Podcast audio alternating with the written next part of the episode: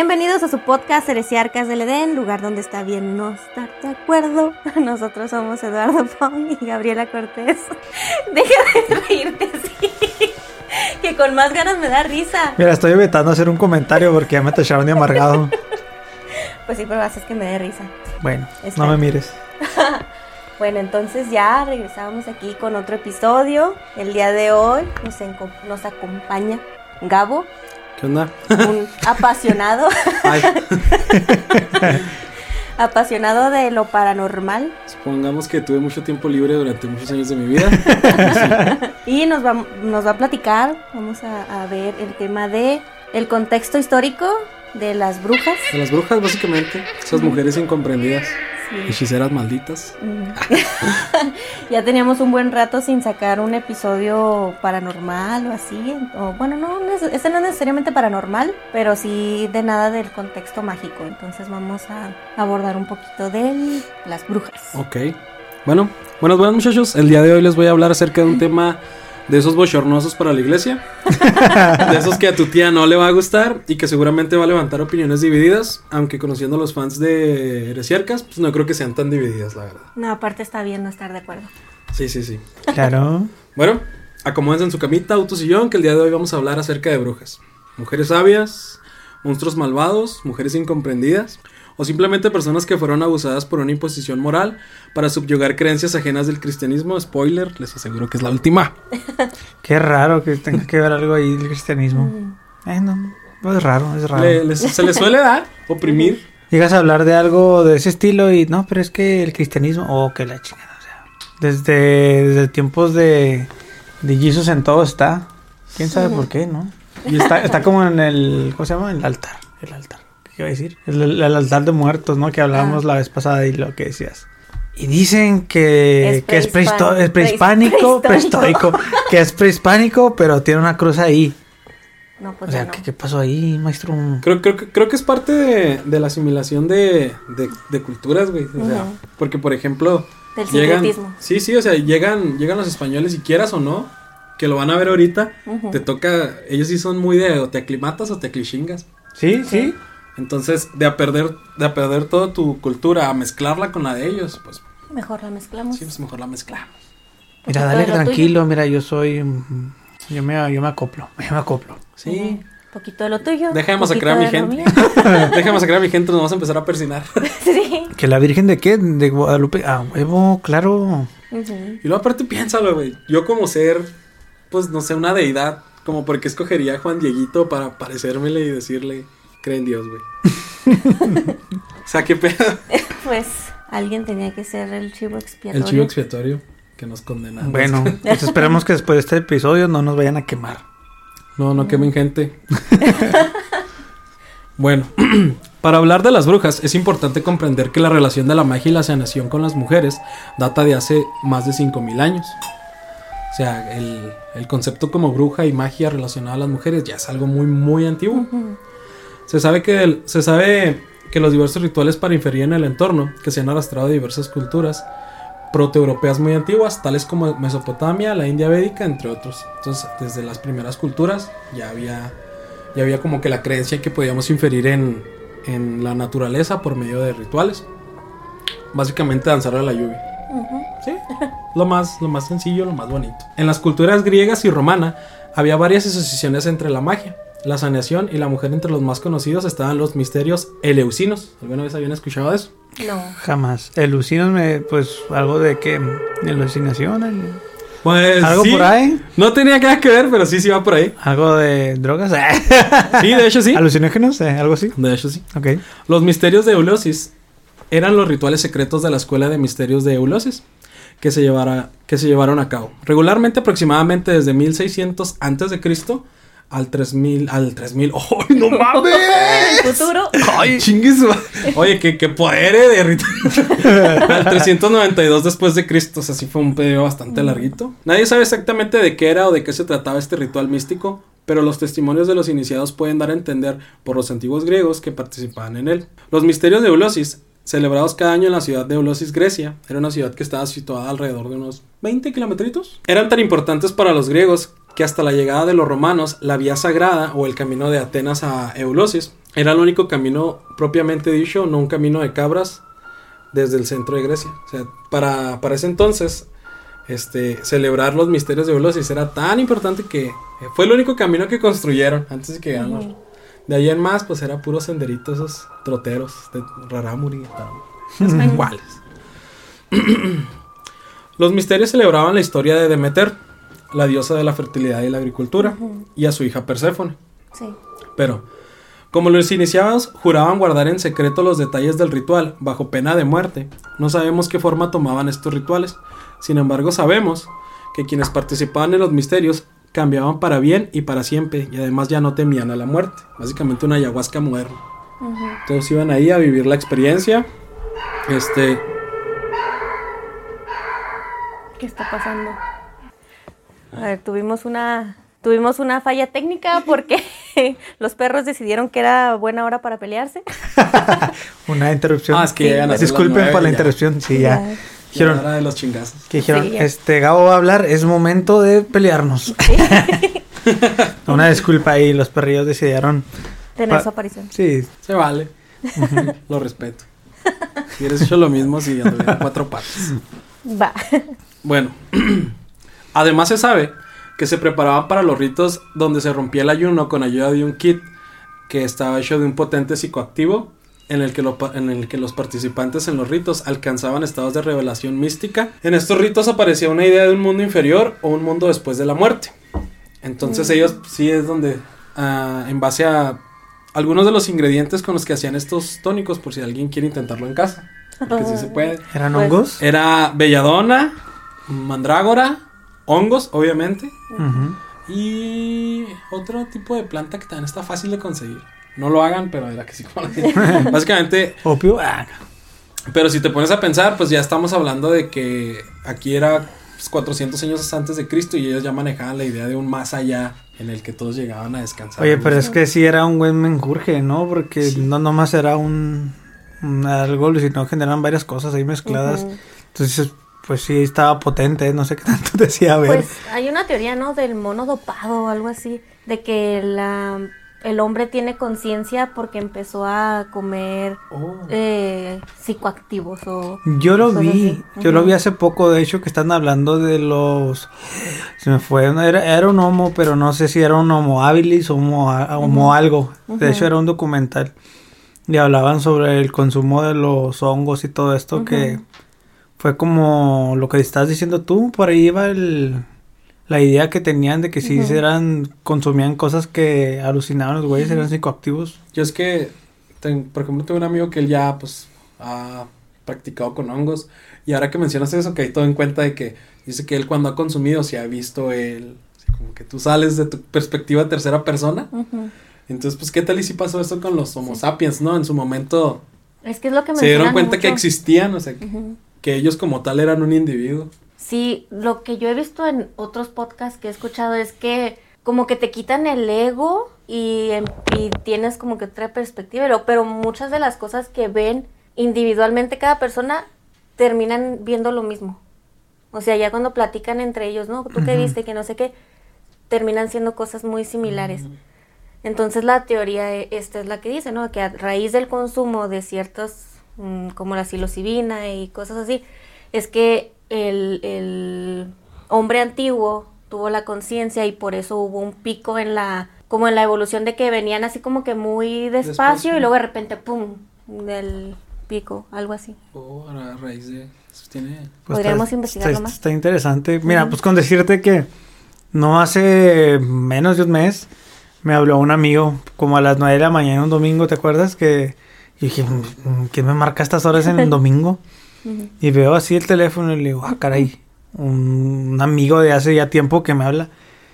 Y me habló para decirme de que pues había consumido hongos y que se le había revelado Ujú, su yo y, o sea, el güey se iluminó, ¿eh? O sea, pues, dije, órale, esos hongos sí, ¿qué onda te cambian la vida, eh? Dicen Pues, que sí. pues por ahí va, ¿no? Déjame, déjame pido unos de una vez. ¡Eh!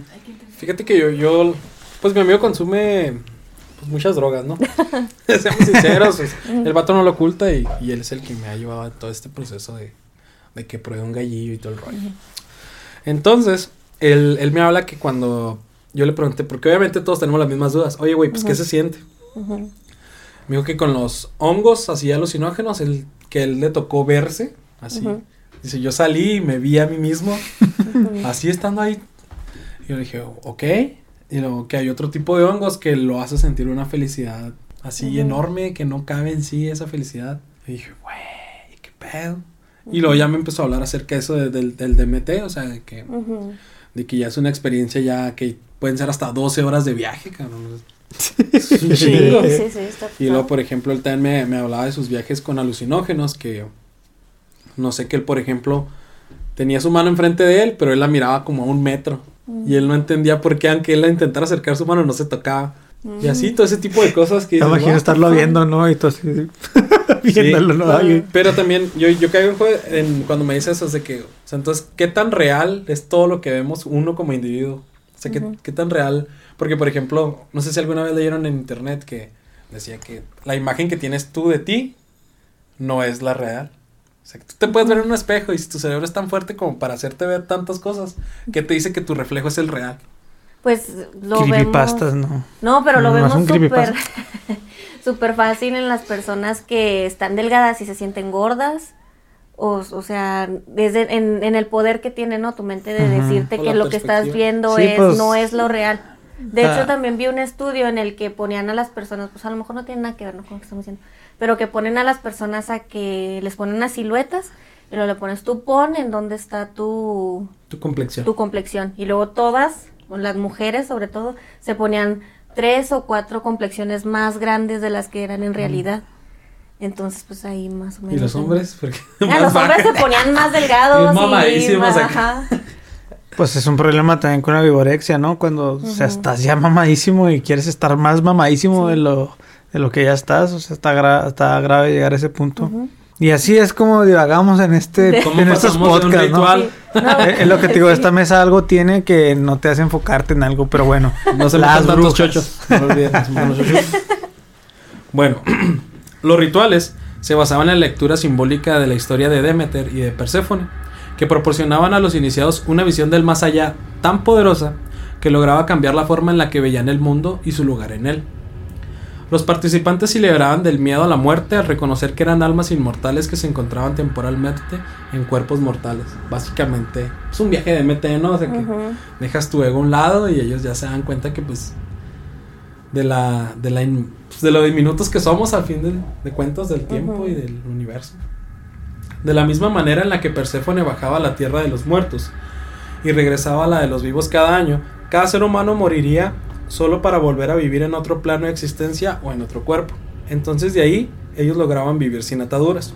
Sin embargo, para irnos más concretos a momentos más claros, nos dirigimos a la antigua Roma antes de la llegada del cristianismo. Se iba extendiendo por todo el imperio el culto a Diana, diosa de la casa, la naturaleza y la luna. En los cultos solían beber pociones que favorecían la alucinación y la predisposición a alcanzar la- una iluminación a base de visiones del mundo ultraterrenal. Curiosamente, a la par de esto, pasaba en Roma en diferentes culturas del Mediterráneo. Mediterráneo. Dos, dos textos cálidos bien perfectos y vale verga. Sí. Culturas del Mediterráneo empezaban a aparecer figuras como Diana, siempre acompañadas de ninfas. Esto es algo bien interesante que al mismo, así como al mismo tiempo en que apareció Diana en la antigua Roma, en muchas culturas, aunque fueran de diferentes dioses, siempre había una imagen de una mujer que tenía que ver con la fertilidad, Ujú. con la naturaleza y siempre acompañado de, pues, de ninfas, otras mujeres. Pero ahorita se me viene de volada los africanos, ¿no? Que también lo tienen. Ándale. Sí, sí, sí, la idea de una diosa madre, creo que es algo que tenemos en común todas las culturas. Todas las culturas. Ok. en la antigüedad los romanos y culturas subse- subsecuentes creían que los dioses también estaban vulnerables a las mismas pasiones de los hombres y el poder del mal. Esa era la diferencia que tenían las religiones paganas. Ujú. Que el cristianismo nos imponía una idea de un dios perfecto, un dios que Omnipotente. todo omnipresente, pues, omnipresente. Y ellos creían, no, que los dioses también podían ser débiles a la carne, a la envidia, al odio. Se sentían más, más conectados a los dioses porque los veían de una perspectiva más humana. Como Zeus. Como Zeus, ah, Zeus. Zeus es tu tío de las siete esposas, de los 80 primos. Tu tío camionero, si hay un camionero escuchando esto, nada contra ustedes, ¿eh? Pero sí, de los que tienen un Un ¿cómo récord, sí. Sí, Sí, en cada Una capillita, una capillita. Vas dejando ahí tu, tu récord. Sí, ellos, ellos tenían una perspectiva más, más humana de los dioses que, que la que estamos acostumbrados nosotros como cristianos. Sí. En la chistería del mundo antiguo era imperante el uso de hierbas para propósitos medicinales. Pero para ser más concretos, ¿en qué creían estas personas? El denominado pensamiento mágico postulaba la idea que mediante la repetición y el canto se podía inferir en el medio ambiente las personas, o sea, básicamente esos vatos crearon rezar. Sí. Básicamente ellos crearon el rosario, Ajá. este, ellos creían que, que pues repitiendo ciertos cantos o palabras lograban hacer que, pues, que lloviera, que florecieran sus cultivos. Es que yo me he preguntado qué tan diferente es o un ritual pagano, un ritual de santería, brujería, algo así, a un ritual católico cristiano. Es lo mismo si te das cuenta, o sea, es repetir cierta frase Sí. muchas veces, tienen velas, tienen esto, es lo mismo. Siempre he creído que, que las diferencias nada más es en presupuesto, la verdad. Sí. El padre se ve bien mamalón y luego sacas que estatuitas de orito, Sí, cosas tus, sí, tus recursos, ajá. Y acá pues es más, pues más llanero el asunto, ¿no? Más, eh, vámonos acá a un bosquecito. Porque si, si te pones a pensar, este, un cúmulo de gente cantando una canción, Sí. algo que existió hace mucho tiempo, que no saben si en realidad funciona o no, pero ellos creen en eso. Entonces, Y, y como dices, en repetición, repetirlo Ajá. muchas veces, muchas veces. y, y si alguno de ustedes alguna vez ha estado en, en cosas como escalas piramidales o todo ese tipo de cosas, sabrán que la repetición es factor clave para adoctrinar a alguien. Si tú le repites a alguien, si lo haces que repita 100 veces, si yo deposito 200 pesos a mi primo y luego después espero que me depositen 4000 y así voy a ser rico, o invirtiendo en Dogecoins, pues entonces se la va a creer, se la va a creer, la neta. Ya saben que no, no me recuerdo cuánto, creo que eran como 60 veces. Si haces 60 veces algo, lo creas un hábito. O 21 días, ¿no? Ándale, 21 días. Está más chido 21 días. Está más fácil. Pero no me veo 21 días rezando, la verdad. ok. Estas costumbres se mantendrían fuertes hasta el siglo XVII, cuando Galileo, Descartes y Newton, ah, no esperan escuchar a esos vatos aquí, ¿verdad? Mm. A Newton. terminarían de asentar lo que sería una era basada en el raciocinio. Raciocinio. Ras, ras, ¿Cómo? Raciocinio. Eso, péguenle, péguenle. Cuando va a decir esto, peguen la voz de Gaby diciendo la palabra. y en el cual todo este tipo de creencias no tenía cabida. Es muy importante porque para el siglo XVII, pues entra toda la, Raciocinio. la era del raciocinio. y ellos empiezan a, a descartar todo tipo de ideas de. Llegó el, el. Si no lo puedes comprobar, no existe, güey. El Básicamente. pensamiento científico, El ¿no? Ujú. pensamiento científico. Muere la alquimia, empiezan a hacer la química, la separación de todo el ocultismo de la ciencia, entonces ya. Y ahí nos despojaron de la piedra filosofal, malditos. Entonces, este, ya en este tiempo, ya toda Europa ya empieza a ser, pues, un poquito más cristiana, por así decirlo. Entonces, el cristianismo en- en- entra a Europa de una forma interesante, ya que al principio toleró y aceptó muchos de los ritos paganos que después serían demonificados o satanizados. Al pasar de los años y a la toma del poder del cristianismo. Ah, qué pendejo, me, me equivoqué de tono, güey. Bueno, al pasar de los años. Editar. Ey, editen eso. Oye, no, perdóname, güey, la neta sí, sí. Nunca había hecho esto, soy, soy principiante, lo siento. Es tu primera vez. Es mi primera. Ah, sean gentiles conmigo. Sí, lo somos. Date. Bueno, aunque no lo crean, el cristianismo y el paganismo convivieron durante un tiempo en Roma. Era tal su interacción que las festividades de Navidad y Pascua se establecieron en el solsticio de verano y invierno. Ujú. Eso fue por parte de que, ok, cabrones, no podemos hacer cuatro fiestas al año, escojan dos, póngalas el mismo día. Básicamente así fue. Y, er- y era bien extraño porque de un momento tú puedes estar viendo una misa y más al rato podías ver un cúmulo de gente adorando la tierra y era algo hermoso en el que los, las gentes convivían sin necesidad de matarse. Más o menos lo veíamos en el episodio de Halloween, ¿no? O el S- Samaín, de que era el solsticio de invierno, que ya después fue adaptado a Halloween y después fue adaptado al Día de Muertos. Pero ahí está el sincretismo. Siempre, yo creo, yo creo que en realidad las festividades no desaparecen, solo van evolucionando conforme se vaya necesitando. Y conforme qué, qué religión crea el poder que está en turno. Exacto. Entonces, a la victoria de Constantino les fue muy in- les fue ingrata, ya que Constantino fue agradecido con el dios que según él le había dado la victoria. él empezó a expulsar las creencias y rituales paganos. Así fue que el pueblo empezó a relacionar y a esparcir el que el cristianismo representaba a los antiguos dioses y demonios, rectos y totalitarios, y al paganismo como dioses nuevos y libertinos, por así decirlo. En aquel tiempo, este, el cristianismo empieza, una vez que, que Constantino toma la victoria, ellos crean un, un sequito de hombres blancos poderosos, dicta cómo debe ser la moral, nada nuevo. Entonces, ellos dicen, no, ¿saben qué? Ok, ya ganamos, ahora sí vamos a decir, ¿sabes qué? Pues no se permite hombres con hombres, ni mujeres con mujeres, no se permite hacer esto, este, y en base a un código moral poder controlar a las, a las masas. No puedes mezclar telas, texturas de tela. Ándale, no puedes mezclar texturas de tela, eso no solamente es un, es un, es un atentado contra la religión, sino contra la moda. Entonces, sí, entonces ellos empiezan a imponer todo ese... Y antes, eh, no crean que tampoco era así como totalmente por imposición de, ah, pues por mis huevos, ¿no? Muchas de las, de las, de las imposiciones morales fueron para prevenir pandemias también. Por ejemplo, si tú hacías que nada más un hombre y una mujer se casaran y solo entre ellos procrearan, evitabas las enfermedades venéreas que eran muy comunes en aquellos años. Entonces, algunas de las medidas, aunque no les vaya a gustar que les diga esto, algunas de las medidas fue para salvar a la gente. Más que nada las medidas sexuales, porque por ejemplo, pues no había nada, ¿cómo se llaman las que sirven para cuando vas a tener sexo anal? ¿El lavado? El, enema. Sí, no existían enemas medievales. seamos sinceros, era un cúmulo de infección. Ibas a morir. Ibas a morir, entonces en esa parte el cristianismo tuvo un punto. Sodomía. Ajá, sí, nada de sodomía. Cristianismo 1, el resto de la historia, chingo de puntos todavía. Entonces, ok. Sin embargo, en este tiempo, la Europa rural apenas si podía distinguir entre la Virgen María y Jesús y los que para ellos eran la Madre Tierra y su Hijo.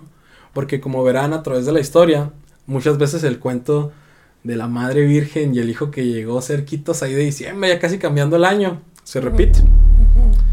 Entonces, ya en estos tiempos el paganismo había pasado de ser aceptado y practicado a ser tolerado. Para cuando se completó el proceso de cristianización, llegó la hora de imponer el régimen moral donde existiría el teaclimatas o teaclichingas. Ahí sí fue donde entramos, donde entramos de lleno a, pues a las torturas. Ya se las saben, cruzadas, crees en Cristo, ¿no? Pues te mato y ya, un pagano menos, lo llevamos a las, a las brazos del infierno. Qué radicales, cabrones. sí.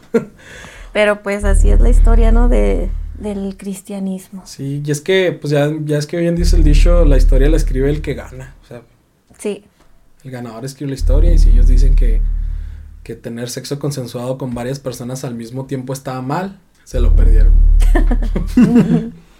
ok, no olvidemos que para estos tiempos ese código moral veía como inferior a las mujeres por ser susceptibles a la maldad punto ah. muy claro en el que desde aquí ya se marca el, espiral hacia abajo sobre la, la, imposición y, la, y el cómo oprimían a las mujeres desde el Génesis. Sí. Desde para que decidimos comer una manzana. Por una ah, manzana. Tentar al pobrecísimo de Adán para que le diera la mordida también. manzana, la peor de las frutas. y, la, y la pobre víctima de Adán. La pobre víctima de Adán, sí. De hecho, técnicamente de Génesis se basaron para oprimir a las mujeres los últimos 500 años. sí, sí, sí, porque todavía te puedo decir que en estas religiones paganas no existía como que la idea de... De hecho, había, había, había culturas y religiones que veían a las mujeres como... O sea, como matriarcas todavía existían. De hecho, hay una, hay una cultura en la India donde existe tal cual a la niña al cumplir sus, no me acuerdo si 11 años, la familia empieza a sembrar un árbol de mangos cada año. Que esos árboles van a servir para que ella continúe sus estudios y su vida y pagar la boda. Entonces van ah. sembrando árboles y toda la cosecha, todo ese dinero no se puede gastar, se va guardando. Cuando ella llega a cierta edad, ah, ok, pues con todo lo que juntamos de tus mangos, vete a la universidad. Ah, ok, ya te enamoraste, ok, de lo que salieron de tus mangos, paga tu boda. Qué chido. Y ya, eh, entonces, ya a partir de ahí, ok, ya tenemos todos estos mangos. La siguiente niña que nazca, todos los mangos que se han juntado en la familia son para que ella haga sus cosas. Y ya la familia de ella tiene la responsabilidad de ir agrandando los mangos para que todas las futuras generaciones de mujeres puedan tener la oportunidad de, de estudiar y de vivir. Es algo bien. chido. Sí, sí, bien cool. Nice. Y a la contraparte, ahí mismo en India, hay una, hay una isla sin mujeres, donde consideran que tener una mujer es pues un presagio de, de fracaso. Ma. Se Pero- llegó a tal grado de que la India en esa isla, este, prohibió los sonogramas, porque las mujeres abortaban en cuanto se dan cuenta que venía una niña. O era muy común encontrar bebés de así De niñas tiradas en la basura. Ahí, ahí conocí una de las mujeres más interesantes que, que he visto este año, que es una señora que tiene como 30 años de matrona, se le dicen a las mujeres que pues, ayudan a los partos. Entonces, verás, ves el documental y se da unos tirotes así como que hacen cada cierto tiempo, todos los hombres del pueblo se juntan para hacer una junta para reclamarle que por qué está dando a luz mujeres, ¿puedes creer eso? y así como que es que, ¿qué les pasa? ¿Cómo, o sea, qué tiene de malo? Entonces, ellos hablan de que es que una mujer va a cortar el, el apellido familiar. Pero, y luego, o sea, va a y luego, ¿cómo se van a reproducir? O sea, los hombres necesitan a la mujer para reproducirse. Hay, hay, hay literal hombres que, que van a otra ciudad a comprar una esposa. Y o, o- porque ahí salen familiares de la señora esa, hombres, que ellos no quieren comprar una esposa, pero había un vato que tenía que ya lleva para sus 30 años y nunca había tenido nada que ver con una mujer porque no había mujeres. Entonces, Pero si eres gay también está mal, ¿no?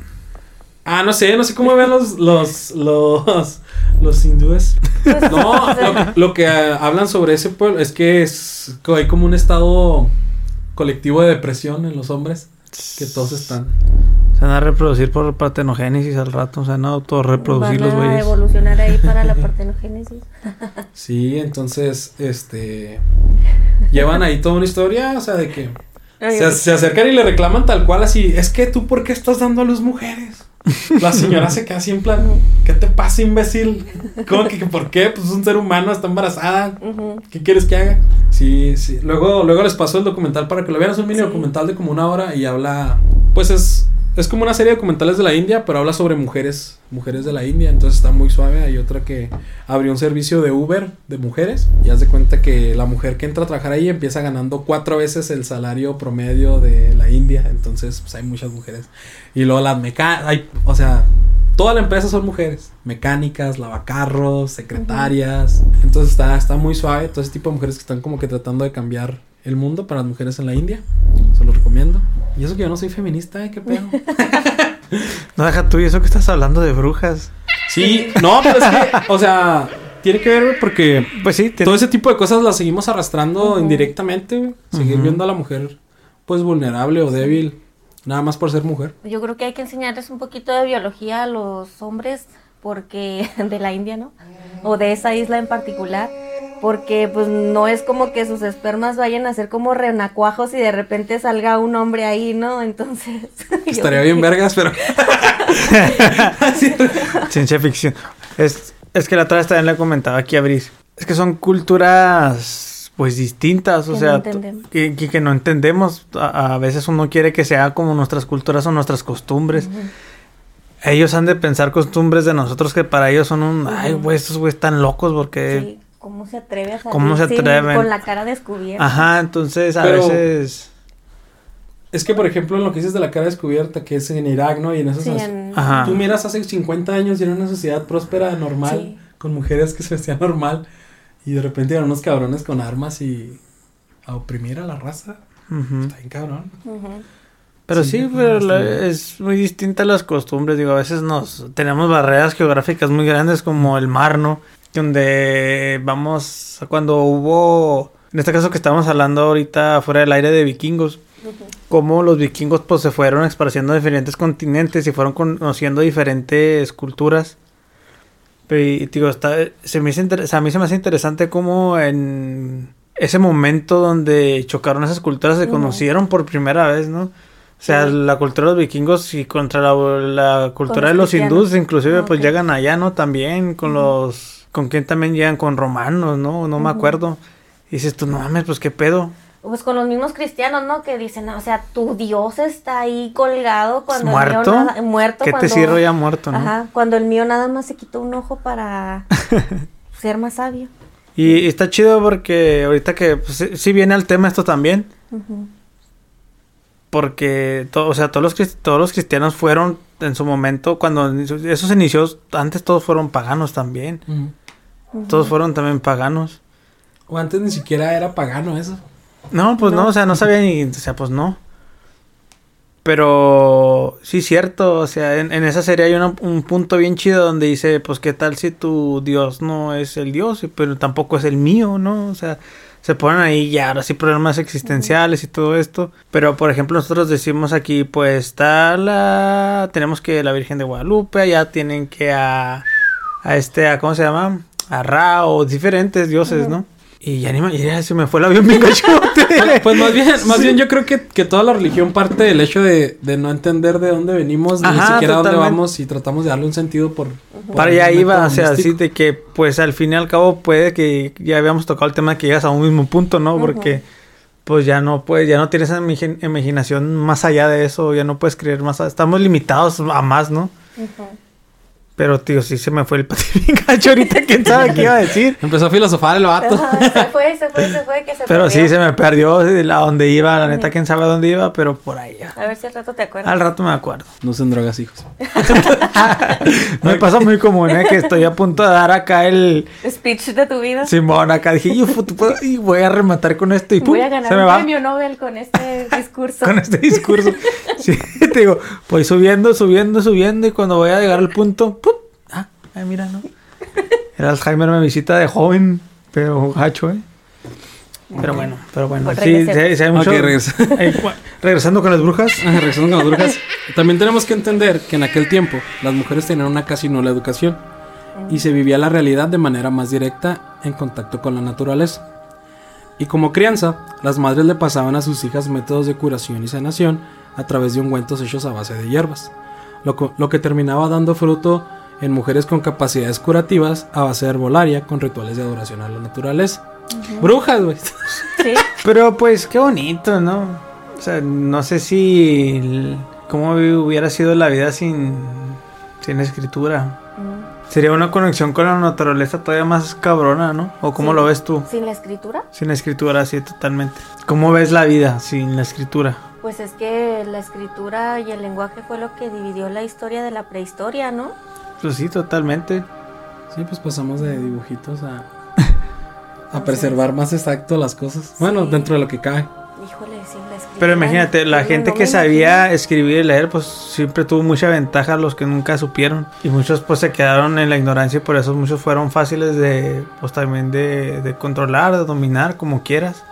Porque tú pues, eras un analfabeta, no sabías ni qué pedo. Sí. Y si tú le dices, no, güey, mira, el sol sale porque mi Dios así lo dice. Y, dices, Y está escrito aquí, mira, güey, pero pff, tú no sabes leer, "Y güey. yo traigo ropa, güey. Pues también es lo que dicen, ¿no? De las pirámides de aquí de México, de que la forma en la que fueron construidas y cómo es que bajaban lo Quetzalcóatl y todo eso a través de las escaleras, pues eran efectos visuales, pero el que estaba en el poder les decía, no, miren, aquí está bajando el dios, véanlo, créanlo y no sé qué. Entonces, pues era parte de... Y es que yo, yo creo que este, eso que mencionas de- del... Vi una vez un meme que llegaba un, un alienígena y les decía, oye, ¿qué es eso? Pues son matemáticas. ¿Matemáticas? ¿Y para qué las usan? Pues para darle razón a las cosas. ¿Razón de qué? Y lo, ¿cómo lo hiciste para llegar al espacio? Pues con matemáticas. Pues hazte eso. ¿Y ustedes cómo lo hacen? Pues nomás lo hacemos y ya. Cabrón, dices, ¿qué pedo, güey? ¿Qué tal si en realidad es así, güey? Y no hay necesidad de, de darle un sentido pues sistemático o alfanumérico al, a los pues sí, a los fenómenos naturales o, o cualquier cosa que Y es, que es- ese comentario iba para la gente que no tiene contacto ni siquiera a la escritura ni a nada de esto. Que tiene una conexión con la naturaleza bien cabrona y sabes muchas cosas, güey, sin siquiera saber leer y escribir y todas estas cosas. Esta lo hablamos poquito también la vez anterior. Digo, ¿cómo se debería así? No sé, o sea... No, qué a gusto, ¿no? Pues yo a lo mejor y sí. Porque por ejemplo no existen cosas como, o sea, así, yo creo que una de las cosas que hace que construya nuestro ego es, es el compararnos con, con las demás personas en base a ya sea, no sé, éxito académico, profesional o amoroso. Entonces, si tú ya te dejas de ver como un como una persona que tiene que llegar a cierto tu- a cierto punto porque tu sociedad así te lo impone, pues, ¿qué cosa te preocupa? O sea, Ujú. nomás te preocupa almorzar, comer, conseguir a alguien con quien tener un hijo. O sea, imagínate, es como es, es como tener una infancia toda la vida, güey. Sí, güey. O sea, totalmente, o sea, no llegas al punto donde estamos ahorita ya como adultos sufriendo por Sí. muchas cosas, por números, por cosas así. Y es, no sé, pues a ver, yo creo que a veces es mejor vivir ignorante toda la vida. güey. Y es que yo, yo creo que uno de los, de los conceptos que, que más ha destruido la, ya sea inocencia o no sé, creo que es el concepto del tiempo, ¿no? O sea, porque por ejemplo para ellos, o sea, para ellos no es como que, ay, güey, ya tengo 30 y no tengo mi casa, o ya tengo 25 y no he acabado la carrera, ya tengo 29. Sí, es Tenido una, relaciones. es una presión bien, O sea, bien para ellos-. Un día pasa y ya, ah, Ujú. chido, ya tengo mi casa, y un día te casas y, ah, chido, pues ya me casé. Te- Es que podremos, po- podremos profundizar mucho en eso, en todo lo que involucra la escritura, ¿no? Los números, Sí. todo esto.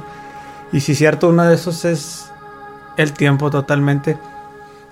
Porque sí es una presión y fea, ¿eh? Que esta puedes llegar a tener problemas de salud por estarte preocupando por cosas del tiempo, por decir, no sé, tengo 30 años y no tengo esto, aquel güey ya tiene Sí, 26 años y ve todo lo que tiene, ¿no? O sea, Ujú. Imagínate en un mundo donde no simplemente con tus papás, ¿no? Mis papás a mi edad ya tenían Ajá, casa, ya sí, tenían carro, no ya tenían hijos, ya tenían... Chicas a 150 mil pesos también la friega. Ya sé. Y, y, o sea, imagínate en un mundo donde el tiempo te lo pases por los huevos. Qué chido, porque la neta, yo podría ahorita tener, ser, no sé, 40 años y me puedo sentir como, pues no, pues no tuviera ni siquiera noción, ¿no? De, de, cuán- de qué edad tenías. O por ejemplo, una de las cosas de que, ah, nos vemos mañana cuando se ponga el sol. Ya. O sea, no era como que, ya voy cinco minutos tarde. Y ya, cinco minutos y no llega. La percepción del Simplemente tiempo. Sí. ves el sol, ahorita llegará. Sí.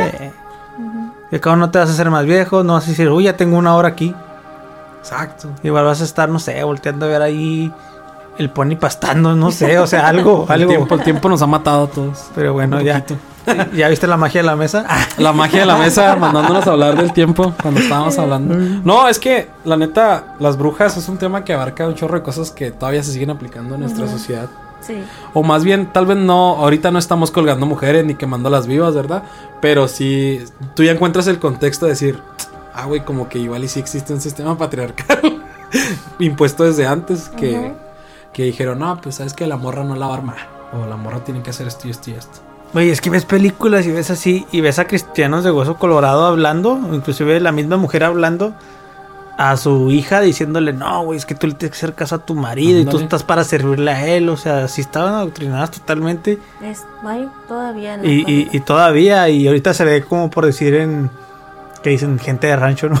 Que- o sea, si está ahí el... Saludos, papá. Acá ya sé. ¿no? O sea, todavía tienen esas costumbres. El, el, Sí. el macho ahí es el macho y chinguese, ¿no? O deja tú, es bien común que, no, pues mi abuelita, mi abuelito le lleva 20 años a mi abuelita. Ujú. No mames. Ah, ¿Es sí, te también era, casaste ¿no? De que, pues, se la- pues sí, es de rancho también, de que se la robaban. no, me, me robé a tu abuelita, acá tu abuelo contándote, no, me, Sí. me robé a tu abuelita cuando cumplió los 16 y yo ya tenía 30. 16 ya estaba pasada. Sí, no, sí, va, sí es más joven, ¿no? Sí, a los 12, 13, ¿no? Y el güey ya con 30. Sí, entonces, cabrón.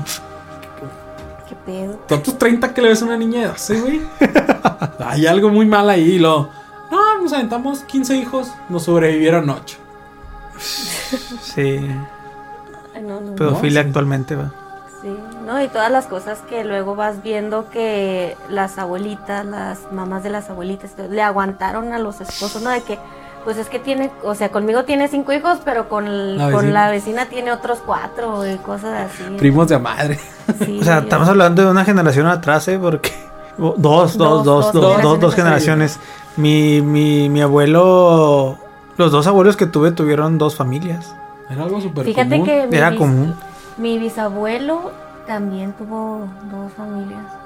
Y deja tú, no solo era súper común, era bien visto, güey. O sea, También. ah, Este vato, este vato. Sí, mira, este güey mantiene dos familias, ¿eh? Cuidado. Sí, está cuidado con ese vato. Las, las mantiene de apellido nomás porque no creo que aportara nada. Hambreadas, Sí. Y eh, calmada mesa, nos estás haciendo divagar más de lo normal. Deja Bueno. eh, cálmate con el poder. Hay que dejar ya hablar a Gao. Está muy interesante. Entonces, es que parrafito que, que nos lees y ya tenemos algo de qué hablar, güey. Sí, No, es que te digo que, que todo el tema de la brujería, yo, yo quería traerlo completo, pero la verdad es un chorro, un chorro, un chorro, un Sí. chorro de cosas que terminan derivando en cosas así como que nuestro abuelito se robó a nuestra abuelita de, de 15 años de diferencia. y si yo estoy seguro que si en este momento de la historia, hace 500 años, no hubiera habido estos cabrones que dijeran, no, la morra te tiene que servir. No, ahorita tal vez, no sé, nuestros abuelitos se hubieran casado de edad. O sea, es más, hasta por, hasta se hubieran tenido un matrimonio consensuado para empezar. Para empezar. Y quién sabe, como decías ahorita, por la religión. Es que- Igual y no seríamos monógamos. Ándale, es muy probable. La, la- Muy probable, o sea, yo me he puesto a pensar eso muchas veces. De que, bueno, nos consideran una especie monógama. A huevo se podría decir, o porque así estamos ya acostumbrados. Pero decías tú, sí puede ser un buen punto que digas. O sea, a lo mejor lo hicieron porque para evitar todas esas enfermedades de transmisión sexual, Es ¿no? que fue para eso y para los terrenos y todo eso, Ujú. para conservar la propiedad y el apellido. Pero igual y si hubiera una educación sexual bien establecida, igual y la monogamia ni se... Hay mucha gente que está en contra, de hecho, Pero, por actualmente de la ejemplo, monogamia. Educación sexual bien establecida, sé qué. No, no. ¿Cuántos Ayer. años te gustaría? ¿Cuántos años te gustaría? Porque estamos hablando de que no, o sea, ni siquiera ni hace 100 años, ¿eh? Hace No, 70 no. años los condones eran reutilizables. o sea, Tienes razón. y estoy diciendo 70 años. Hace 20 años todavía creí, todavía estábamos todos asustados con Bienvenido al mundo del SIDA. Ujú. Hace 10 años apenas las mujeres estaban pensando en la idea de hacer legal el aborto. Hace unas horas alguien abortó en clandestinamente aquí en Juárez. O ahorita lo está ahí- haciendo. Ahorita lo está haciendo, sí. Entonces sí, sí hay que. Yo digo que. pues, está cabrón. Cambiar todo eso sí, sí. Y es estar- que lo malo es que la religión es la que nos ha dado, em, o sea, topamos con pared, porque las personas que pueden legislar todo eso, ¿no? Pues es que Diosito dice que tenga todos los que Él me quiera dar. Entonces, ¿cómo le haces? ¿Cómo peleas contra eso? Si, la- si las personas que pueden Sí, que cambiarlo, tienen el poder a fin de cuentas. no, no, no Pues están es una manera de control. pues, si se acabó, pues hay que controlar las masas de alguna manera. Es que ese es su punto bueno, pero su punto malo es todo lo que ha limitado. ¿Punto bueno? Es un punto bueno. Pues controlar las masas, sí. Eh, eh, sí. Yo estoy a favor de controlar las masas. No, no de manera autoritaria ni eso, pero sí, yo creo que Déjenos ser hippies. las sociedades tienen que existir bajo un gobierno. O sea, estamos hechos. Y eso yo creo que es natural seguir a un líder. Sí, y, y no solo va desde lo humano, va desde a perros, lobos. Estamos Sí. destinados. Sí, los animales de, de manada, Ajá. pues Mamíferos, válgame la redundancia. Somos de hacer manadas. los- Si vemos insectos y eso no. tiene eso- que haber alguien que dé la punta, haga la punta para seguirlo, ¿no? Exactamente. Entonces, este, sin. Imagínate sin que nadie, no sé, hubiese control sobre X cantidad de cosas. Entonces sí habría un desmadre. Hasta el simple hecho de, no sé, de comer o yo Fiesta pagana. Bueno, ya. Bueno, Regresemos. regresando a- al tema del- de la imposición moral. Creo que el, el título va a ser Hablemos de brujas y algo más. sí. Brujas y toda la desvarianza. y etcétera. Y, y etc. Bruja, más que se llame Brujas viejitos, Brujas abuelos y anécdotas, tal vez. Brujas abuelos y anécdotas. Patriarcado opresor. Patriarcado, pero la neta sí me estoy escuchando muy aliade. No los oye, la verdad, pero sí, yo sí considero que la historia se ha pasado de verga con las mujeres. Hablando chido. Bueno, este, dejando a un lado todo esto, mm, este, todo este tipo de imposiciones morales y opresión de las religiones paganas, llegaríamos al punto que muchas veces lo hemos escuchado, y es el cúmulo de tus tías secreteando, o sea, un aquelarre. Para entender cómo surgen los aquelarres, primero debemos entender cómo es que era la vida de las mujeres medievales. Los pueblos rurales estaban compuestos de algunas familias que vivían en una comuna y eran regidas por un señor feudal, que es a lo que iba ahorita. Estamos impuestos a seguir. Estas Ah, familias vivían en una sola casa, inclusive en algunos casos convivían con animales. En estos lugares era muy común que el señor feudal y los demás hombres abusaran de las mujeres física como mentalmente. Tal vez si esto sale en YouTube, Este, ahí les ponemos las imágenes. Si no, pues ya se la pelaron. Imagínense imágenes de dibujos rupestres. No, sé, Bueno, no sean huevones, tienen un teléfono inteligente, Sí. búsquenlo. Pongan imágenes de feudales abusando de mujeres. Verga, qué fea búsqueda, ¿no? Pongan imágenes. Bueno, bajo, ba- bajo su... no. Pongan. Sí, su propio riesgo. Ahí les dejamos links de imágenes. Yo me comprometo a dejar links de imágenes. Ok. va. Para que no tengan que buscar. Como comentario, ¿no? Porque si no les vamos a hacer un chingo de videos porno, no me imagino. Bueno. Ah, Ah.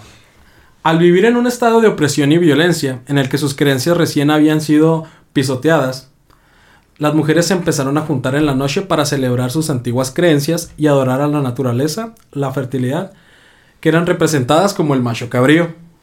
Ahí Ajá. a la idea El de Satanás, la cabrita ajá. negra, ya tú sabes. Así que cada vez que les digan que El, señor- gato negro, el murciélago, no va... Ajá, no, y cada vez que les digan, y de hecho sí hay un porqué de eso, ahorita llegamos Ujú, a eso. sí.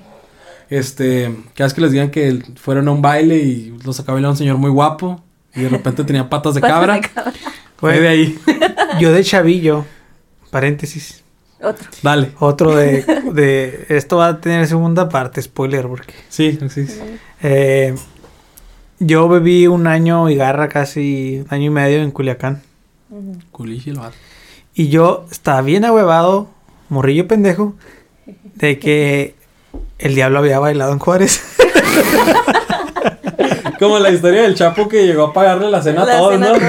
o sea, ya años después me di cuenta que todas las pinches todas ciudades, las ciudades. tienen la historia de que el diablo bailó en un pinche salón de, de su el ciudad. salón más popular de la época. Ajá. Entonces yo me sentí así como que, puta madre. En el changón me lo imagino. Qué, qué- acá qué- pendejo. Qué pendejo, porque yo, yo, o sea, yo acá, a capa y espada defendí, ¿eh?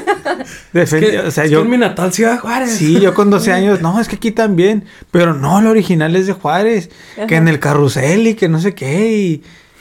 Veme, veme, dijo. Imagino. O sea, Fo- no- Fom, estamos de acuerdo que el diablo no solo sale a bailar una vez en la vida, ¿verdad? O sea, imagíname a mí de 12 años, güey, en una fogata donde había personas mayores, Cabrones de 20. sí, no de más, güey, los papás de mis Ay, güey. y yo me sentí ofendido porque se rieron de mí. o sea, años después dije, qué pendejo. Oye, él tenía Sí. presentaciones en todo México. Sí, Claro. en México World Tour o no sé. O sea, Ajá, o sea, me lo- gordo. o sea, ese, ese- Es que, es que México es un mundo, ustedes no saben. o sea, Mundo de posibilidades. ese recuerdo yo ya lo había enterrado como tres, dejo- tres metros bajo tierra, pero me lo acabas. Ajá. Se desbloqueó. Salió Sí. como manos zombies. y, Aquí estoy de nuevo con tu. Sí, porque. Ay, no. No, es que si, si, si pensabas, "Ah, eres el diablo, como por qué razón solo irías a bailar a Juárez. Pero huevo que bailo aquí, ¿eh? Sí, puede ser, puede ser. Como a huevo el chapo te termina a pichar la comida. Ajá. Y se llama que un chido tour de caridad, ¿no? Pichar cenas en Sí, todas. en ¿no? todos lados también. Eh, gente, vámonos ahora sí a darnos una vuelta por toda la República Voy a Mexicana. pichar comida para toda la raza. Y a pichándole a todos comida. Esa historia sí es cierto, güey. Todos la tienen. De que llegó los bandidos, cerraron el lugar y todo el mundo comió. A ver, gratis. echen sus celulares aquí. Ajá. Sí. Pidan lo que quieran.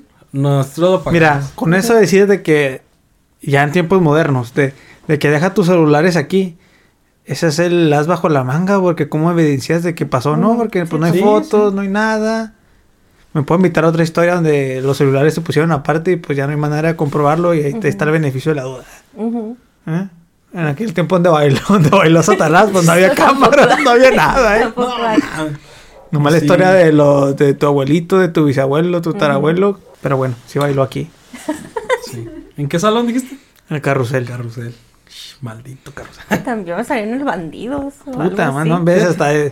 No, sé. es que fue como cuando vas a la, a la, ahí. a la Juárez y luego ahí te vas brincando de bar en bar. Así. Sí, pues es que. Ah, se puso chido el ambiente allá. Ajá. allá. Ujú. Bueno, pequeño, pequeñísimo paréntesis, que hice, ¿no? Ok. Ah, retomando, en estos rituales eran habituales el uso de ungüentos hechos a base de sustancias psicotrópicas, como les había comentado, para que ellos pudieran evadirse de la realidad opresiva en la que vivían.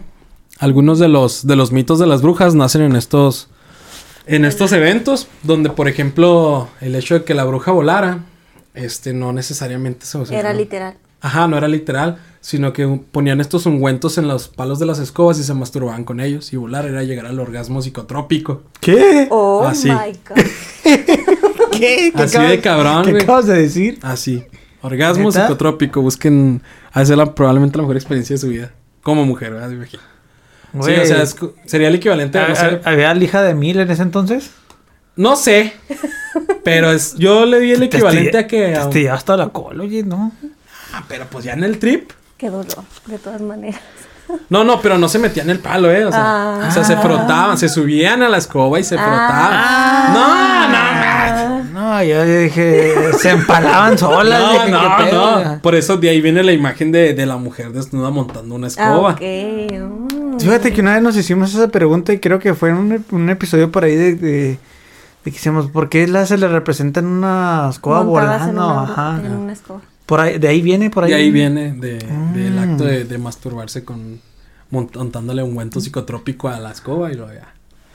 Ah, no, yo me lo imaginé muy diferente. No, no, güey. No seas. No seas. Imaginé. No Tú seas también. ¿no? yo también me lo imagino. sí. ¿Tú cómo te Qué lo imaginaste? No, Qué no, bueno no. que lo aclaraste. De qué ahí, bueno de ahí, sí, sí, de ahí venía. Entonces, sin embargo, al pasar de los siglos, estos encuentros nocturnos se fueron tornando en fiestas salvajes, donde la mujer aprovechaba para dejar a un lado la opresión sexual y sistemática. En ellas se hacía mofa y burla del señor feudal y del párroco para culminar en orgías desenfrenadas. Sí, señores. No solo era adorar a la tierra, se armaban unas horchatas bien macizas ahí. Y Pues- hacían... Pues es lo que te digo. Digo, ahorita estamos inculcados a ser monógamos, pero pues quién sabe. ¿Quién sabe si realmente lo somos? Sí, y no, no era como. Y, pero, o sea, lo importante de ahí era que se vio dem- demonizado, satanizado, Satanizado. porque hacían mofa de, del, Del del feudal y del párroco. En una misa sexual. Alguien póngale comillas, Comillas. cuando diga esto, una misa sexual. Y pues para culminar energías. Pero para ellos no era como que. Ah, no puedo decir que era sexo por compromiso, pero era más ritualístico el pedo. O sea, era algo más como que el, el sexo con- representaba como que el- la creación de la vida. Entonces, para ello era festejar la creación de la vida a base de la naturaleza. Y tú te cogías a las morras de ahí, pues porque estabas celebrando la cosa. Pero no necesariamente implicaba que hubiera algo entre tú y esa persona. Nada más estaban haciendo. Pues como darse la paz. O sea, no, ni lo conoces, es más, ni saben si te cae bien, pero tú le das la paz por, por el ritual. Y el sífilis a todo lo que da. Ufas. el sífilis fue un pedote, pero este. Sí. Este, todas estas fiestas solían hacerse al, a los primeros, primeros días de mayo, que era previo a Pascua, que ya después se fue como que pasando, pasando, pasando hasta que coincidieron. También eso, todas las festividades cambiaron de fechas muchos tiempos, no existe una fecha exacta de- en la que nació Jesús, ni un día llegan y dijeron, ah, pues el 24 y desde ahí se nos quedó. Este, las brujas han estado presentes en la historia. Algunos de sus precedentes aparecen en la Biblia, en la historia del rey Saúl, este ya se puso cristiano, que consulta la llamada bruja de Endor. También aparecen en el periodo clásico en la forma de estirges, unas temibles criaturas aladas en forma de arpías, o lechuzas, Mm, Eh. que se alimentaban de carne de bebés. sí. Sí, entonces aquí vamos a algo bien, pues bien interesante. Este, las no es exclusivo de las lechuzas quererse comer a los bebés, pero sí es, sí es algo de las aves, porque piénsalo, carne suave que no se puede defender y que tiene olor a recién nacido, pues es una presa, o sea, ellos lo ven como una presa. Es como por ejemplo la gente que casi extingue la, la águila arpía allá en Oaxaca porque pensaban que eran brujas. Solo son unos pinches aguilones acá gigantes. Que sí, en efecto, pues si llega. Yo, águila, metro y medio, veo una choza, un bebé, pues me la como. Sí, pues sí. Entonces, allá, a raíz de, de este. Pues que al tipo- fin y al cabo nos queremos separar del mundo animal, pero somos animales, entonces ahí regresamos un poquito a la cadena trófica. a la cadena Y, y espero, no sé si por ahí vaya, pero que menciones de la idea de por qué las brujas son, la más bien las lechuzas son brujas.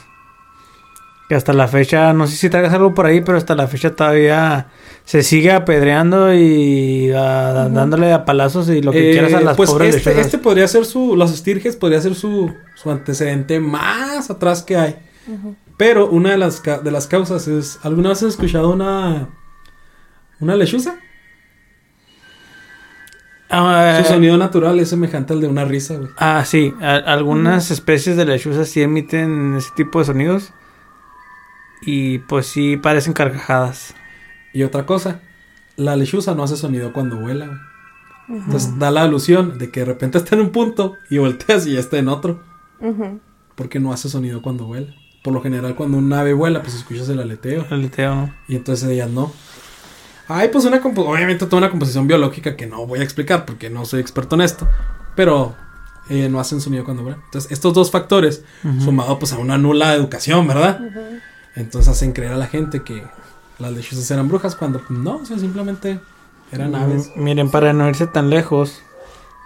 En lo que buscas eso, además tienen, no me acuerdo por dónde lo expulsan, pero como comen pequeños roedores, pequeños mamíferos, pequeños animales, los huesos y todo eso que no digieren, lo expulsan y es como una bolita de huesos.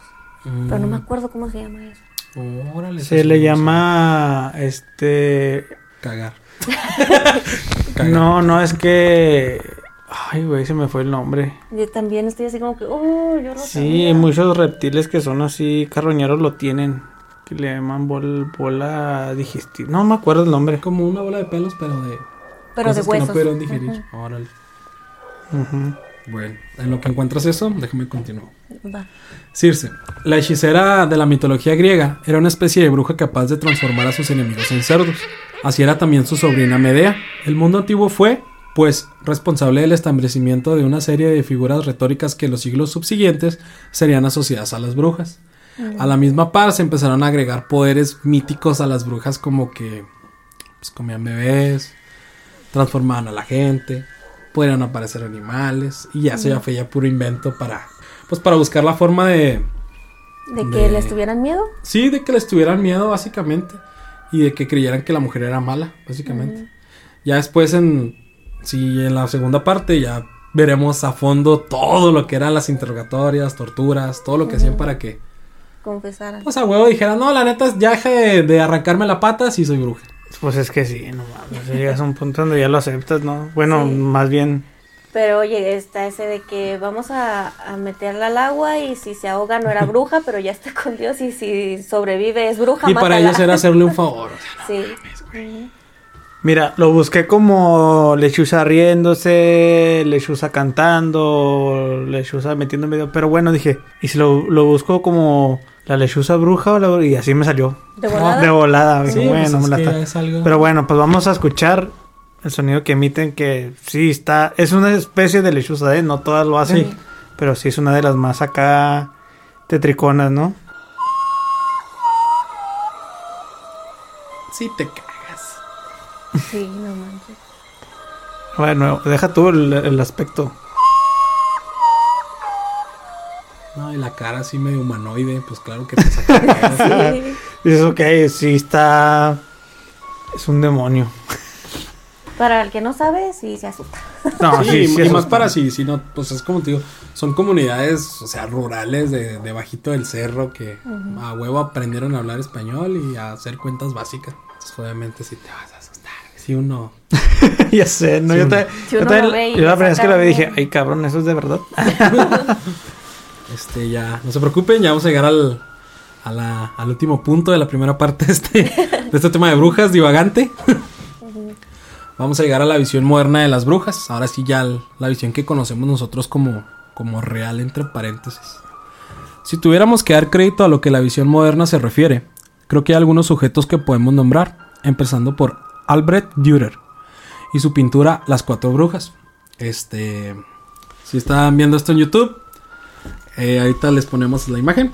Si no lo están viendo, Gaby, aquí está. Sí, Búsquenlo. son cuatro mujeres. Cuatro mujeres desnudas, Sí, danzando. sí.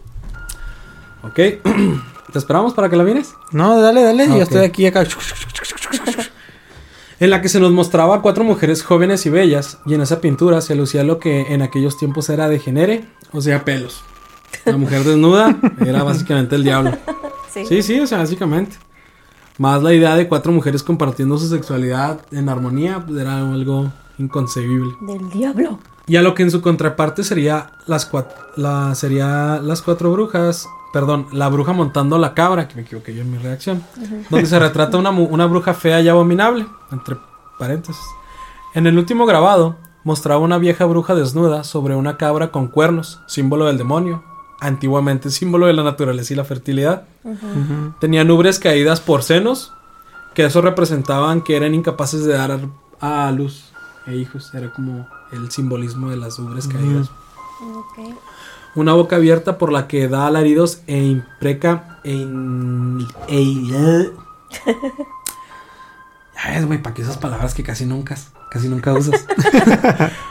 por la que da alaridos e impreca y unas hilachas de cabello que apuntan en dirección contraria en la que se mueve de forma innatural. O sea, básicamente, si buscan la, la bruja montando la cabra, es una mujer que está montando una cabra, pues ella está desnuda y hay cuatro ángeles abajo sufriendo. La cabra va montando, va brincando hacia la derecha y su cabello va apuntando en sentido contrario. Que, sí, que simbolizaba que su cabello se moviera en dirección de forma innatural. Era un signo de poderes mágicos. O sea que no, regi- no se regía por las leyes de Dios, básicamente. Mm, Ni por la gravedad. la fí- de la física. Ajá, ni por la- ajá. Incluso hablando de una escoba, de la que estábamos hablando ahorita. Entonces, de ahí nace la idea de la matriarca de las brujas que hoy encontramos en la cultura popular. Básicamente la mujer fea montando una escoba, adorando a Satanás, comiendo bebés. Narizona, una Sí, verruguita. horri- horrible, horrible. Este, pues creo que pues hasta aquí sería la primera parte de las brujas. Ya para el, el- Sí. el próximo entrar de lleno. ahora Sí, entrar de lleno ya a lo que viene siendo ya toda la brujería moderna, mitos, leyendas, películas, personas que se han autodenominado brujas, brujos mayores. Y La Inquisición, ¿no? También. La santa y bendita Inquisición. Pues Ah, es que está bien feo ese tema, pero sí. Pues ahorita está, eh, se me hizo extraño que no mencionaras nada de, de un brujo, ¿no? Pues pura bruja, pura, o sea, pura mujer. Sí, es que la idea de brujo es más moderna de lo que creemos, güey. Ah, sí. Sí, este, como te contaba en, la- en las orgías, sí había hombres que ellos por lo general tomaban el, el, el aspecto del macho cabrío, pero casi solo servían para eso, o sea, para representar, como se acuerdan, Era un clásico zángano. Mm, Mm. Sí, no sé si se acuerdan, por ejemplo, en las danzas, mo- así como de la Virgen de Guadalupe, que anda un cabrón nomás ahí chingando a la madre como el diablo. O sea, no hace nada, nomás anda ahí chingando a Ah, la ok. madre. O sea, básicamente su, su papel era solo representar algo, no estar de lleno en el ritual como tal. Era algo de mujeres, básicamente. O sea, si era algo, primer, pues como yo les había dicho, las mujeres, las brujas y las mujeres para mí fueron las primeras hippies de la historia. La neta, o sea, ellas, ellas si lo piensas, solo buscaban pues, adorar a la madre tierra y la sexualidad y todo ese tipo de cosas se miraba de forma diferente antes del cristianismo. Ellas tenían más libertad de tanto de mostrar sus cuerpos y de interactuar entre ellas mismas. No había como tanto un tabú así de la homosexualidad. De decir, no, güey, pues tornillo con tornillo no, tuerca con tuerca tampoco. Pues que de hecho también creo que hay otro estudio en el que la mujer tiende a ser más bisexual que, o sea, que lo o, u homosexual que los hombres, o sea, que les le- les ponían imágenes a hombres y a mujeres, ¿no? De mm, es que no sé qué tan explícitas se las enseñaban, la verdad no no, no me fijé en eso, pero el total de que les enseña- enseñaban eh, fotos de mujeres con mujeres, hombres con hombres, mujeres con hombres y así. Y los hombres así como que mujeres con mujeres y hombres con mujeres, like, hombres con hombres no, ¿verdad? Y las mujeres tenían el mismo patrón. todo para todo. Entonces también, y eh, se explica un poquito porque pues en, en ¿qué serán las cavernas o así? Pues los hombres se iban, ¿no? A, a Sí. cazar, a hacer sus cosas, a, Oh. proveer. Pero pues hay muchas civilizaciones antiguas donde la homosexualidad del hombre pues no se veía como algo, Ah, no. algo, Grecia, algo Grecia. malo. Roma, hasta Ajá. Grecia, Roma. Digo, tal vez así nos lo hicieron, así ya nos fueron formando hasta la fecha donde nosotros tenemos una mala idea de, de que ser homosexual es algo malo en el hombre, ¿no? En el machismo, pues. Es en el ego viene- del es hombre. que eso viene en la Biblia. Y es que también yo creo que va, va como, pues como la sociedad en la que crecemos nos, nos inculca, Sí, totalmente. nos inculca, por ejemplo, a la mujer a ser, pues no lo quiero decir así, pero más sumisa y adaptable, y al hombre no. O sea, como que, ah, te tienen que estar las mujeres y ya. Mira, por ejemplo, y ahorita la en la, de un hombre con otro hombre, pues Fíjate ahorita en la actualidad cómo están las cosas. vámonos, no sé, 10 años, en 10 años hacia a- atrás, hacia ahorita donde estamos. O sea, estamos que 2022, mi gente del 2012, todavía la homosexualidad se veía algo muy cabrón, ¿no? O sea. Era, no sé, un gay todavía tenía miedo de decir que era gay, yo Sí. inclusive en el 2012 todavía. Eh, y cómo han estado cambiando las cosas, yo creo que pues el acceder a la información y todo esto de las redes sociales y todo el, todo el acceso que tenemos ahorita a la información. Mucha gente también hablábamos de que ya no es creyente tampoco, o sea, ya no sigue religiones. Ponle que sí sea creyente algo, pero ya no sigue como tal una religión. Estamos hablando de los, ¿cómo se llaman estas personas que creen en algo, pero no en una religión? Como agnóstico. Mm, ándale, los agnósticos. Quitativamente probable e improbable que exista o no exista, entonces pues no te complicas. Ajá, eres una persona que, bueno, es fiel creyente a algo, algo superior, pero ya no sigues una, una religión. Y cada vez son más las personas que se Sí. suman a eso, ¿no? Que se retiran ya de que, bueno, solía ser cristiano, solía ser testigo de Jehová, solía ser Católico. mormón, no sé, lo que quieras, ¿no? Y ahorita la homosexualidad en el hombre no, no es que se vea ya de una manera bien vista, pero ya es un poco más liberal, ¿no? O sea, ya ves a un hombre ya subiendo sus fotos ante el público agarrándose de la mano, dándose un beso, donde antes, oye, olvídate, o sea, para poderle decir a tu familia que eras homosexual, te sacaban de la casa, güey, o sea, ya no servías. Y yo he visto que una persona que es homosexual y es apoyada por sus padres, esa, es- esa persona, créeme que es este, toda una triunfadora en su vida, porque tiene todo el apoyo y se siente bien si que lo lo, piensas, que es lo algo que debería de ser básico, o sea, que ni Ajá. siquiera debería ser contado como triunfo porque debería ser algo básico. Sí, algo básico, pero si, no sé, mi hermano, tu hermano, tu hermana llega a ser homosexual y eso lo apoyan, yo creo que ella se va a desarrollar de una forma saludable a que siempre tenga eso a- a- Reprimido. ajá, deprimido. Y actualmente lo veo más, un poco más, más libre ese, ese, ese, ese aspecto. Por ejemplo, una otra vez una persona me comentaba que se quería tatuar. Y lo digo, tatúate, güey. O sea, se va a escuchar mal. Le digo, tatúate. En 10 años la gente que lo ve mal ya no va a existir, güey. Ah, sí. o, sea, o sea, la gente que ahorita lo sigue viendo mal son los baby boomers. Que ahorita lo- no lo ven como algo bueno, un tatuaje, pero tú ves, no sé, a uno, ¿cómo se llama la generación posterior a los, a los baby boomers? Son los... La X. ¿Generación sí, X? Creo Sí. que es la X. Ajá. Ellos ya lo tragan porque ya conviven con ellos y sus hijos y lo que quieras. Ya ni se habla de los millennials. No, Ajá, ya, no, ya eso los ya- traemos. Ajá, o sea, ya hay, un- hay un punto donde ya los tatuajes igual hasta, hasta de moda pueden pasar, no sé, porque ya todo el mundo los puede traer, ya no es mal visto, puedes tener un trabajo tatuado, Pues ya, barra, es, barra. ya es más arte que pertenecer a una pandilla, ¿no? Ajá, sí. Fíjate que se, un ejemplo como ese es ahí donde yo trabajo. David, de nuevo, si estás viendo estos saludos. Ese vato es, es nuestro diseñador. Sí. Está todo tatuado, güey. Y el vato, o sea, él, él, por ejemplo, no oculta que consume marihuana ni nada. y, pues nuestro jefe es como que, cool, Chido. chido, güey. No sé, no sé qué esperas que te diga. Entonces, ya, o sea, algo que tú en un momento podías decir, no, güey, o sea, imagínate que estés tatuado si te dan trabajo. Imagínate que consumas marihuana y te entra, te corre. No, o sea, pues, nice. Entonces yo sí dije, ah, güey, no mames. es- Si es un salto bien cabrón de hace 10 años, así como dices. Sí, pues es que la libertad de expresión que tenemos ahorita actualmente, la que teníamos hace 10 años, nada que ver. No.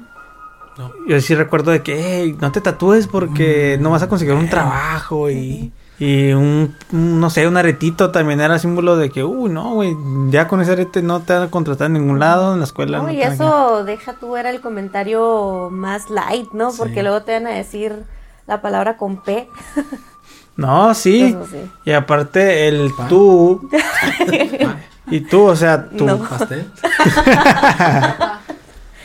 Papá, no, tampoco. papaya, papa. ¿Me van a hacer decirlo en ¿Prieto? serio?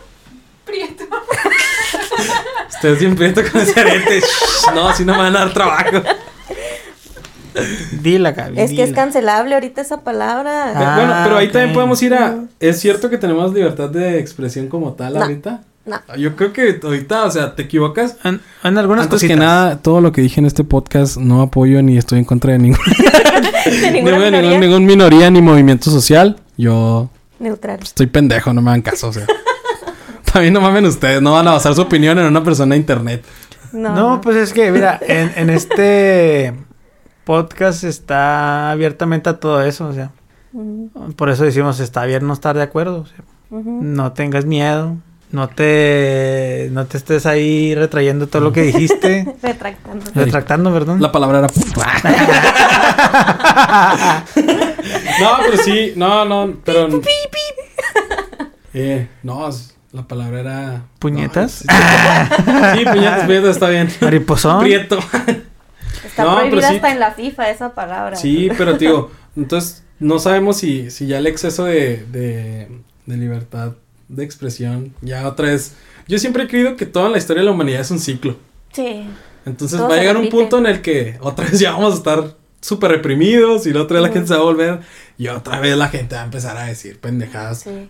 Atacando a una cierta minoría en cuestión, ¿verdad? Sí, pues Como es que, que... les, les sueltas tantito el, el mecate, ¿cómo se dice? Sí, la cuerda. cuerda, lo sueltas poquito y lo, eh, lo, se lo vuelves a jalar porque te me Sí, o sea, la, saliendo la libre expresión que comenté no es así como que, uy, como la quieres ver así, wow. Pero sí se puede hacer mucho más que antes ahorita. Por ejemplo, pues están ahorita los podcasts. Es un ejemplo muy claro de la expresión, ¿no? De que te dejan subir contenido a veces, yo creo que ni siquiera lo revisan. No. Ajá. Entonces es un es una, una fuente de para encontrar libre expresión de ciertas personas, o sea, que quieran externarse. Pues está este podcast que está bien interesante los, los de herejes, ¿no? Ujú, Que ellos sí son bien duros con lo que dicen. Y digo, pues, ah, se están divirtiendo expresándose con lo que... O sea, por ejemplo, también cuando hablan de asesinos en serie y todo lo que dicen y los chistes estos... Súper negros. Sí, o sea, chistes muy negros también, este... Pero yo creo que es, es parte de, de saber diferenciar entre la Entre ficción. No, y saber- y- y saber el target de la gente, o sea. Sí, Por no. ejemplo, no sé, no podríamos si tener un, no podría haber sido un podcast cristiano y yo llegaría a decir esto. Sí, no, no, no. Ni tampoco se lo vas a poner a tu tía la religiosa. Ajá, o sea, porque, tampoco- Pues, Mastúrbense. este, tampoco hay sí, sí, tu tierra religiosa, pero sí, yo creo que más que nada no juz, no, no adapten su opinión de una persona de internet. Ese es mi mejor consejo. Busquen sus fuentes, cultívense, no agarren lo que decimos nosotros y digan, lo tomen como verdadero, ni lo que decimos nosotros ni nadie más, o sea. Ya sé, ¿no? Y creo que eso lo manejamos y mucho, creo que en los dos, tres primeros episodios de este podcast que decíamos nosotros, no somos expertos en el tema, estamos dando nuestro punto de opinión. Igual si sale Todo un lo- historiador que sepa más. Sí, o sea, no me corrijas, ya te no Sí. sé. Ajá, siempre, siempre Yo hago nosotros máquinas, no mames. Siempre nos justificamos ahí, decíamos, yo sé, no somos expertos, va a haber alguien que sepa más. A Sí, huevo tiene que haber alguien que sepa Y qué más. bueno más. que, que exista Ajá. esa persona para corregirte. Sí, sí, entonces todo lo que digamos, duden y investiguen de ello, o sea, para eso es esto, ¿no? La información está disponible para todos. Ahorita tenemos esa ventaja. Como la canción de José José del mundo del internet. José José tiene una canción de internet. ¿Sí? Sí. Reggaetón. ¿What? Ah, no sabía. No. Se las dejo de tarea. Búsquenla. Va. José José cantando reggaetón sobre el internet. Es la cosa más surrealista que esperaban escuchar el día de hoy. Sí, sí, lo es. Vaya, vaya, Ay, es como cuando escuché canciones de Juan Gabriel cantando en japonés. Está muy bueno ese disco, güey. Está muy bueno ese disco, güey. O Joan Sebastián en inglés, ¿no? También. Ah, con este, con Will I Am, ¿no? Ajá. No, pues así- nomás dice I'm gonna be happy. Oye, Ese- pero I'm eh, gonna be happy. es esos, de esos collabs que dices tú son de otro mundo. Yeah. Sí. Pues mira, la gente que llegó hasta este punto del podcast que dijo, pues estos güeyes hablaban de brujas más que 20 minutos. Sí. Esperen la segunda parte que ahí le entramos de lleno ahora sí a las brujas. Vamos a intentar no divagar creo, tanto. creo que hoy fue más todo el contexto Ah, histórico. contexto y- histórico. Pero nomás para que se den cuenta de, de cómo una idea pendeja de un grupo de personas puede llegar a afectar tanto a toda la humanidad Sí, por la, tanto tiempo. por tanto tiempo. la vez pasada mencionábamos de que en aquellos tiempos tú para hacer esto ya te quemaban, güey, ya eras un mago y no, ah, sí, se brujo. separó el, el dedo pulgar. Sí. Ajá, no, sí, güey ya es mago. Más que uno es brujo. O yo como lo que les decía, o sea, ya no sé, ay, ese niño se cayó y se raspó y llegó esa morra y le puso quién sabe qué hierbas y el niño ya está bien. Bruja. Bruja. Deja O tú- no, pero también este mi esposo fue y se acostó con quién sabe quién, bruja. Entonces, Ándale. Si era, si era un, el método infalible para divorciarte, y que tu esposa es una bruja. Y ya la mataban y ya te volvías a casar por la iglesia, ¿eh? O sea, ni siquiera porque, claro, porque porque tu matrimonio quedaba anulado, porque te habían engañado y te habías casado con una bruja. en, y en, en caso de que continuara viva, pero pues si se moría, pues ya eh, ¿cómo va Pero yo la verdad- que Dios ya lo separó. Hasta ahorita no me ha tocado ver a nadie que sobreviva que lo tiren a un, a un río, no sé, 10, 15 minutos. Nunca me ha tocado ver nada. Yo creo que, que no pasaba eso de que sobrevivieran. Eh, Ahorita que hablaste de que Nio se cayó y que la, la hierbita y todo eso, me vino a la mente la, o- la homeopatía. ¿Qué pedo con eso? Deberíamos de hablar de eso en un episodio porque, no sé, se me hace bien estúpida. Sí, Pero a veces funciona. Pero es el efecto placebo, Sí, sí, no pues, es la... sí, sí, obviamente, güey, no te curó el cáncer, mamón. Solo se te olvidó que te dolía, pero. Sí. O sea, está interesante hablar de eso porque, pues, hay. ¿Qué ciencia si es que hay detrás de eso? Yo lo único Las que, microdosis. que, que podría pasar es, es que Es- igual y puede- podemos entender de que, que tal vez, y no sé, ya filosofando un poco, yéndome mucho a la verga, este, ¿qué tal si en realidad el cerebro tiene más poder cura- autocurativo? Claro que lo Como tiene. así, claro que lo regulando, haciendo composiciones químicas en tu cuerpo que tú no sabes ni qué pedo. tiene. Pues es que, bicho homeopatía, ¿qué Y es nomás eso? te ayudan, a- y esos güey nomás te ayudan a que pase, o sea. Sí, o sea, ¿qué es eso de que no, esa microdosis, no, pues déjate, hago una microdosis, un diluyente más, Sí, pero más está- pequeño y más está- pequeño, y ya, ching, te estás tragando agua al final, güey, ya estás todo sugestionado, ya es una dilución de mil a uno y... Sí, es una cosa de que ni Oh. de toda el agua del mar puede con esa dilución, según sé. Simón, güey, eso, eso es una payasada Sí. maciza. Pero bueno, hay que, hay que dejarlo para otra ocasión, Sí, la como, como los jugos de serpiente, ¿no? Que vendían. Que son para también como microdosis. No, no, no. ¿O ah, bueno, así se les decía a los a todos los tipos que vendían así como que esta pócima te cura el no sé, la pata sucia y tal esto, esto y esto y esto. A todos ellos les vendían se les llamaba vendedores de, de jugo de serpiente. Estafadores, básicamente. Algo que quería decir antes de que se me fuera es lo que decías ahorita de la figura que era eh, lo que es ahorita el Baphomet o el Macho demonio. Satanás, que antes era una figura que representaba La naturaleza y la fertilidad. Y ahorita está completamente satanizada y tergiversada tanto a que ahorita es la imagen de Satanás. Sí, por eso si ustedes ven a alguien que se tatúa bajo o algo, ríense de él. No es nada satánico ni nada contra esto, al contrario, básicamente te estás tatuando una hada. Sí. Entonces, únanse a mí en cada vez que yo conozco a alguien que se lo tatúa, le digo, ah, mira qué bonita. Sí, pues es que hay que conocer también el contexto, ¿no? O sea, Sí, o sea, es, la neta es, es totalmente el equivalente a tatuarte letras chinas y que te digan, ah, güey, dice tu nombre. yo estoy seguro que la dinastía Shi nunca pensó en el nombre de Gabriel ni de Alberto. O sea, no mames. Me voy a tatuar a Eduardo en el pecho. Así, no, las letras así. Y dices, no, quién sabe, pero se ven chidas. Sí, sí, llegará a tatuarse gente letras chinas sin saber en realidad qué chingados dice. sí, Sí. sí, un Sí, chorro de ¿verdad, gente. sí. Se la rifó, la neta. Bueno. El tatuaje que tiene el cojo feliz que dice una frase, una frase chida en inglés. Así dice. Ah, pero en inglés. No, en español. Ah. Una frase chida en inglés. Ah, ok. ok. Sí, pero no, no, o sea, la neta sí. Y por ejemplo, hace, ¿qué será? Pues en diciembre conocí un tipo polaco. Ah, nos hicimos compas porque a los dos nos gustaba el manga. Entonces, pues segui- seguido me pregunta cosas aquí en México. Oye, pues qué onda así esa, yo le platico cosas y ya se le suelto los surrealismos de México y el vato se queda casi de que, "Ay, cabrón, Ujú. qué pedo, ¿a poco sí pasa eso? O por ejemplo, una de las cosas que... Neta le echan salsa valentina a las papitas picosas. Vieras cómo, Sí. cómo me dolió un chingo el tercer mundo. El vato me mandó una foto de su casa. Es una casa bien hermosa, güey, allá en un pueblo de, de Alemania. Y yo le mando una foto de mi casa. Y me dice, oye, ¿por qué tu casa tiene rejas?